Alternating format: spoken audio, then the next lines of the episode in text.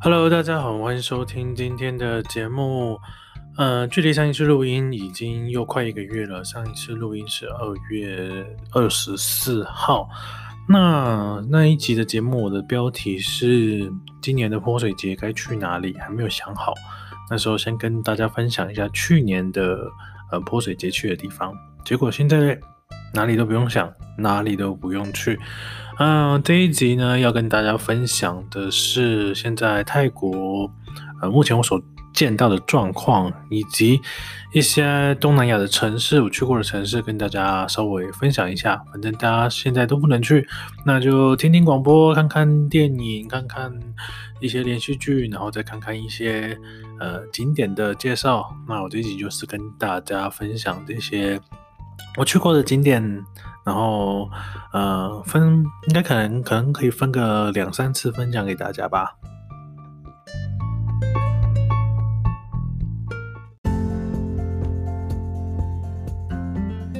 然后呢，因为我常常在听的一些 podcast，最常听的就是百灵果 news 嘛，有听 podcast 的应该都有听过这个节目。然后还有就是敏迪选读，还有转角国际。还有科技导读，那这些是属于台湾的节目。还有一个叫做今日话题，是呃美国的节目。那它是一个，它是两个算是中国人主持的，在美国主持的华人的广播节目这样子。然后敏迪在之前有讲，就是我现在使用的也是跟他一样，也是用 Anchor 的。这个软体去上传、去制作这个 podcast，那 Anchor 其实还蛮直觉化的，然后所以它很多音效我都听过，就是它它放的那个音效我都听过。然后这个 Anchor 是之前被 Spotify 收购这样子，然后最近有点问题，所以我也不太敢用。就是你录好音，然后发布了，但是它你的节目会发布不出来这样子。那我希望这节节目，嗯、录到现在，希望发布了出去吧。那大家应该看到新闻，滑滑手机，全部几乎都是武汉肺炎的这个新冠病毒，不管是什么，反正就是这个病毒那的新闻。然后每天看台湾的病例，然后看泰国的病例，看的心情真的是蛮蛮糟的。但是还是要跟大家稍微分享一下，就是嗯，大概一个礼拜前，泰国跟台湾嗯这个新增的病例其实都差不多。那每天大概一二十或者是个位数这样子。那自从这个礼拜开始，泰国就开始爆量了，连续好几两天了吧，两天还三天，就是一百多一百多在起跳这样子。那而且台台湾就是其实也不能怪泰国啊，因为台湾真的很小。那所以你看最近新增的个案就是境外移入。境外引入就是从国外感染回来的，所以台湾其实虽然就是说很努力的在守住嘛，那嗯，就是社区感染其实基本上嗯，感觉是有一定的成效啦。那泰国第一个就是它的边界，边界太多了，然后也只有从这个礼拜开始在封锁边界。那地大嘛，然后群居就是。嗯，人口密度不均，那密度高的地方，你进去，比如说什么拳击场啊，那什么酒馆啊，什么这这个就开始开始开始大规模的传染。其实这个以我们自己来看，其实这个还好，也不是不是以我嘛，就是以我自己来看，我觉得这个东西至少找得到感染源。那其他很多现在越来越多案例是还在调查感染源，就是还不知道它的感染源在哪里，这个是最麻烦的地方。然后，嗯、呃，曼谷开始看到空城，就是几乎都没有游客，然后员工也没有，也没有，也没有工作，所以开始回家。那就跟泼水节的意思一样，那提前两个多礼拜过泼水节。那很可怕的就是在这个公车站啊、客运站。有很多的回乡人潮，那政府其实只有说哦，登记这些人回家，那你要做一些措施，要自我隔离这样。那我老实说，真的这样子真的是蛮危险。刚开始反而是刚开始是曼谷人，曼谷人很担心这个病毒，现在反而是就是这些人可能可能有带原则的，就是。嗯，进入到这些地方，那大家也开始担心。今天我就看到一个新闻说，就是有一个青年他从曼谷回家嘛，那就也没有去哪里，就在在那个床上玩手机，结果居然被隔壁的邻，就是被邻居们就拿就进来砍他，哎，那太可怕了，也不知道他行凶的原因啊，到底是喝醉酒呢，还是就是担心他呃。其实有带病毒回来这样子，所以这期间除了人民的恐惧，那恐惧就会造成了很多不信任嘛。就是说啊，你你很久没见到你，啊，你从哪里回来？这个地方就是会担心，呃，你你你是有可能有这个潜伏期的。那很多人很多人很多人来问我，就是很感谢大家的关心啊，就是说我到底要不要回台湾？那这边也跟大家讲，就是台湾当然非常想回去，但是毕竟我需要转机一次嘛，转机一次代表你需要经过三个机场，那这个机场有一定的风险在，那在观察状况开始怎么样喽。那还有一个就是物资的问题，物资的话，基本上，嗯，泡面其实我看大家抢的蛮凶的，嗯。就是大家可能以后，嗯，没有办法出门嘛，所以大家泡面存的还蛮凶的，因为主主要是百货公司啊，或者什么超级市场啊，娱乐场所有场所都已经关闭了，那就剩下的是，比如说便利商店或商店有开这样子，能群聚的地方几乎都已经净空了这样子，有些地方甚至比如说篮球场啊，或者是呃一些。有会有可能身体肢体接触的这些运动场馆都也关闭了，这样子，这是泰国目前的状况。那很多边界也都关了，这样子，就是呃，希望大规模的群聚群聚感染可以呃可以不要发生啊。呃，虽然这几这几天越来越严重，那其实。呃，温度还蛮高的，就是整个泰国，嗯、呃，我我这里啊，就是温度还蛮高的。但是因为每逢三四月，这个泰北地区其实，呃，空气品质不不是很好，所以这个时候大多数的人都会戴口罩。那所以大家应该也是比较习惯这个模式了吧？那当然还看到很多。很多啊、大妈、大婶啊、大爹，呃，就是讲话很大声啊，然后口水乱喷啊，当然也是也是蛮可怕的。所以也是希望大家听到节目的大家都能好好的保护自己，然后也关心周遭的人啊。这一段就先到这里啦。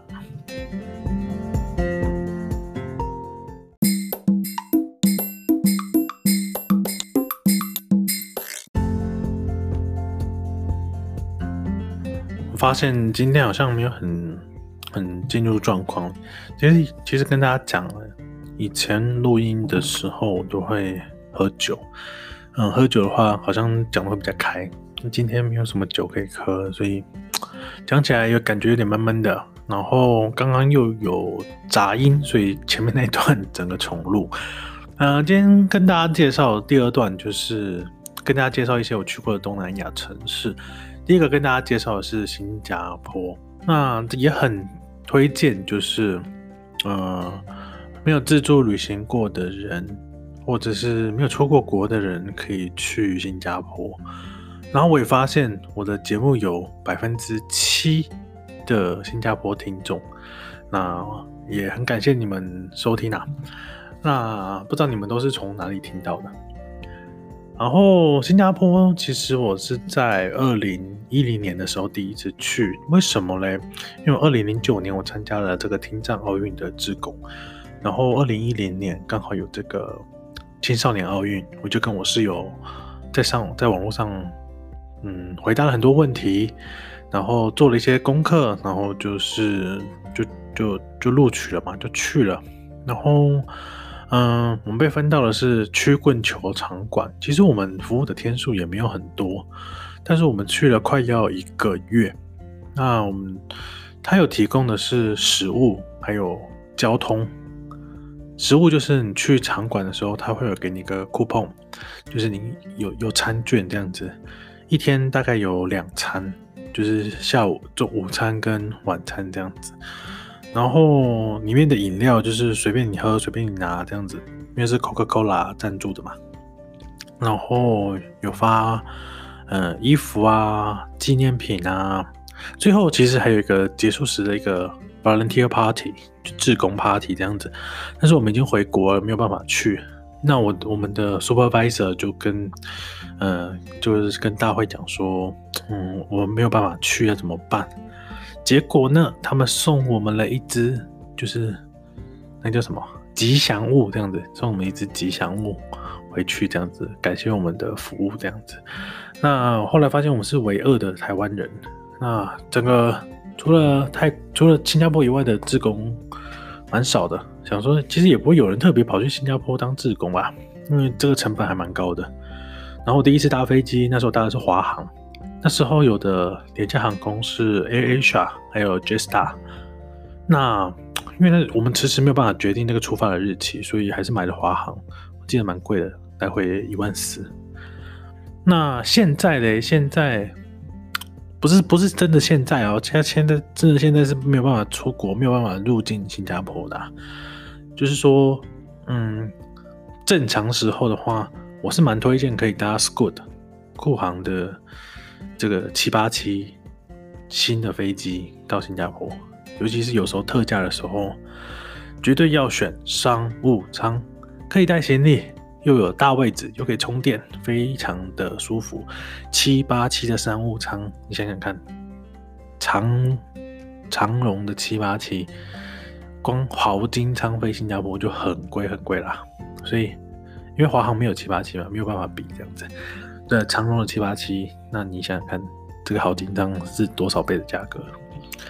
当然，餐点还是有差啦，就是酷航的餐点其实没有很好吃，但是光能坐商务舱我就非常满足了。有一次我记得四五年前吧，哎，三哦，三年前，呃，我搭的是酷航的商务舱，然后过去好像才两千块而已，对，两千块，而且不是红眼航班，而是正常下午的时间啊。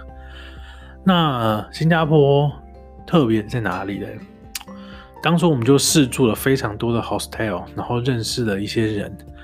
那就是 hostel 的好处就是说，呃，新加坡很干净，所以你有些 hostel，呃，都还蛮干净的。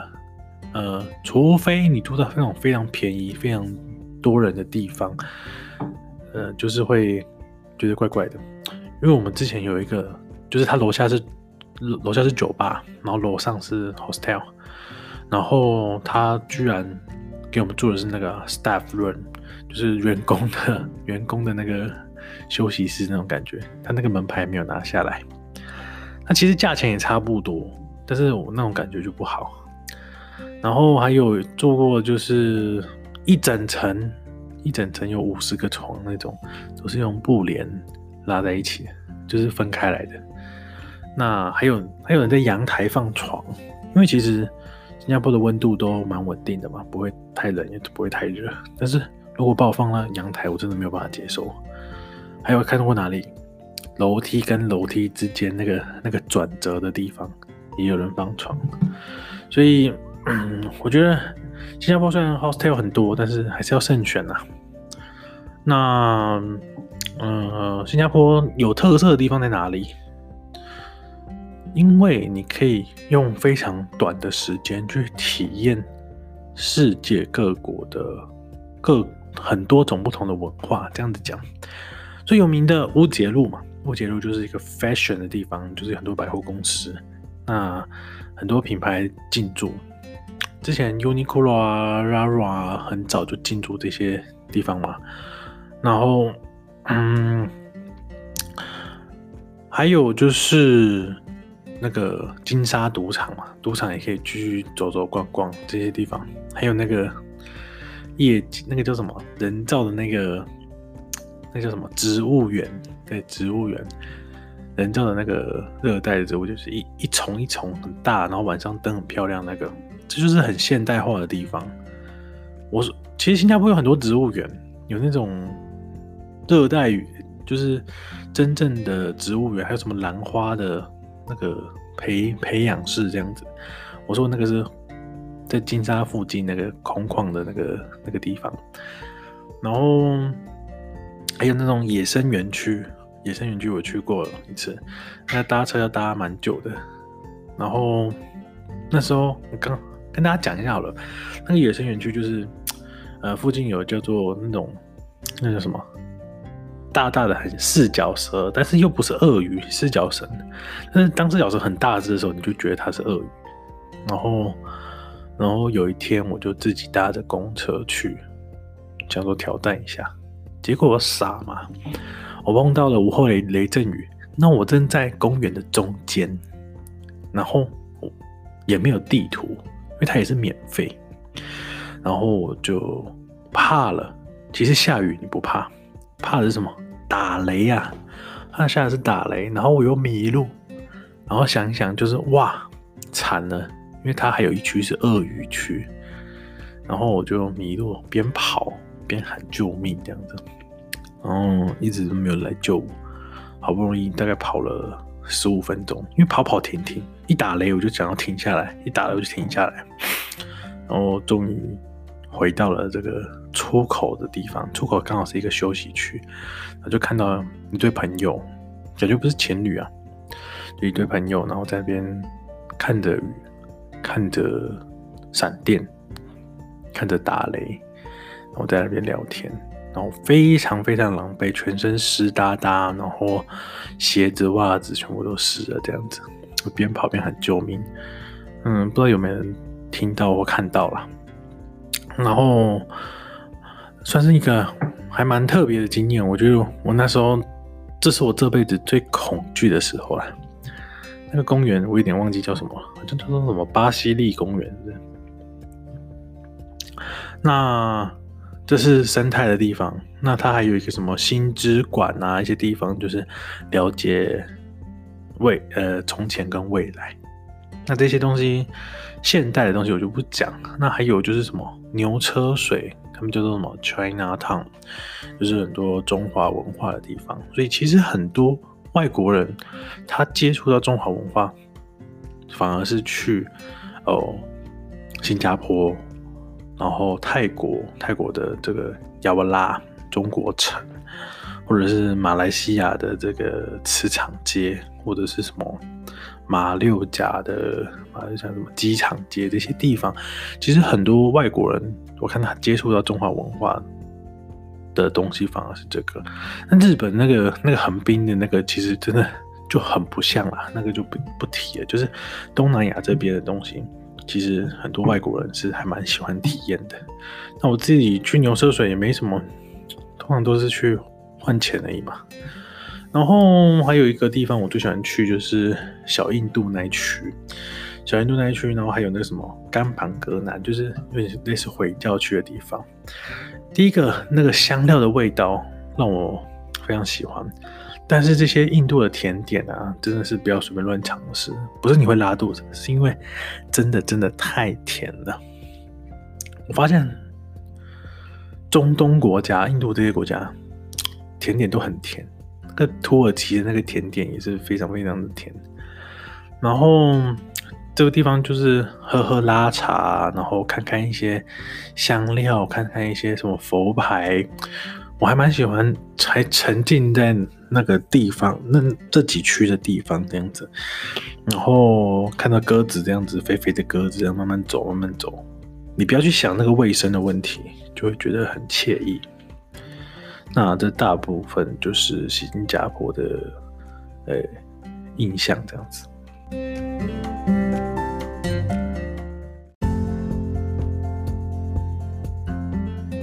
嗯，其实新加坡有很多很多资料很好找了，而且是中文的，所以其实我也没有什么特别要赘述的地方。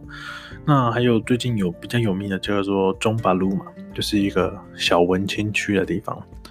那至于新加坡有什么美食嘞？当在新加坡的时候，你觉得美食很多，但是你到了马来西亚才发现，马来西亚的美食更多。新加坡有名的就是呃肉骨茶，那肉骨茶其实比不上马来西亚嘛。肉骨茶我最喜欢吃的是黄雅系嘛，黄雅系的肉骨茶在台湾这几年分店也蛮多的。然后我以前都特别喜欢去，就是小印度那边的黄雅西那一间，然后再去逛小印度，这是我的习惯。然后还有什么剪刀剪咖喱饭，他不知道还在不在？然后还有什么？呃，沙爹，沙爹其实东南亚国家都有啦，新加坡的也比较贵啊。拉克萨啊，拉克萨就是那叫什么咖喱咖喱面这样子。然后还有果条，炒果条，那这些东西其实东南亚地方都蛮多的，而且新加坡又比较贵。那到底新加坡该怎么吃呢？就是说没有吃过这些东西的，可以吃看新加坡的味道，然后再去体验不同国家的味道。那新加坡要怎么样省钱？省钱的就是，搭其实交通工具都还蛮贵的，它但是它这个定期票，它其实是叫什么？捷运啊，其实它现在改成就是搭越多趟，那它就可以呃回，就是会有折抵这样子。以前是买储值卡，现在是就是怎么讲？好像是好像是单程单程，也有类似储值卡的概念，但是它现在变成一张纸，所以会那个空卡的价格是比较便宜的。而且新加坡后来最近的汇率也降蛮多的嘛。讲的其实发现有点乱。第一个住宿的，就是 hostel，因为新加坡的这个是蛮干净的。那上网看看评价，然后吃嘞，吃嘞就是可以去那种我们叫做巴萨。那比如说两个人、三个人，你可以就是买一点小，买点买点菜，然后每就点一两一两道，比如说什么鸡肉饭啊，或者是。拉克萨这样子，大家 share 着吃这样子。对，是去巴萨里面，就是几乎每个捷运站附近都有那种巴萨。巴萨是什么？巴萨叫做叫什么？哎、食堂的那种感觉，就是一进去，然后有很多间可以给你选，然后有厕所啊这样子。那他们不几乎都不需要换那个换那个叫什么？换那个什么消费卡这样子，就是直接给钱就好。然后跟大家讲一下，就是每个餐厅每就是每每家小店啊，就是它上面会写 A B C，这个 A B C 不是好不好吃，A B C D 不是好不好吃，是说它干不干净，就是最干净它就会给 A 这样子。所以就算它 C 或 D，其实有些东西还是很好吃，只是它不干净而已嘛。这个东西吧，它就是有点像夜市的这种感觉，但是它这个摊位是固定的这样子。那通常都还蛮便宜的，有时候像你选那种自助餐，一块五、两块、三块，三块就可以吃很饱。三块是多少钱？大概七八十块台台币嘛，然后加一杯饮料，一百多块就可以解决，差不多就是这样子。那新加坡就是真的还蛮适合，嗯。上班族花个三四天休假去，好像可以去环球影城、去圣淘沙、去赌场逛逛，然后又可以去小印度、甘板格南这些地方体验这个异国，对台湾来讲比较陌生这异国文化，然后又可以去乌节路、乌节路可以去 shopping 这样子，然后去牛车水体验一下这中国的文化。其实，所以新加坡其实算是一个呃。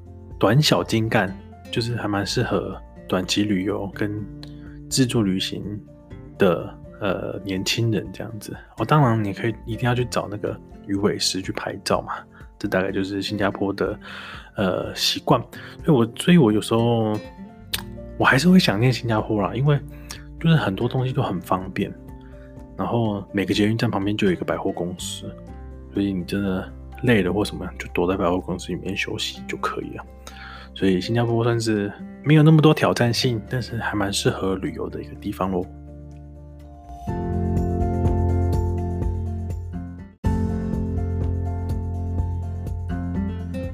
我发现节目到现在不知不觉也录了快半个小时。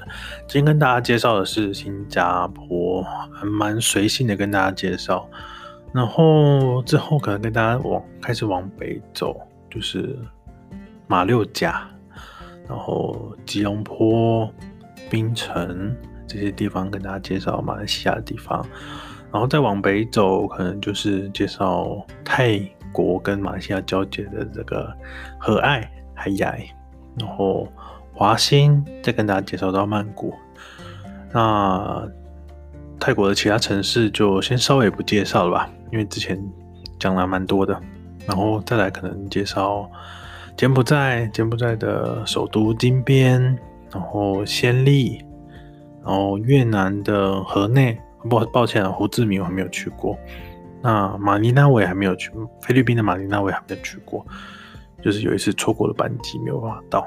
然后再往西边走，缅甸的一些大城市，仰光，然后瓦城、曼德勒嘛，然后这个叫什么娘水，就是伊林莱伊莱湖的地方。然后再往西边走。清奈，印度的清奈，然后瓦纳纳西，恒河，朝圣恒河必须的瓦瓦拉纳西，然后加尔各答，这些是我东南亚去过的城市，所以之后的节目也跟大家嗯慢慢分享喽。希望大家身体健康，我们下集再见，拜拜。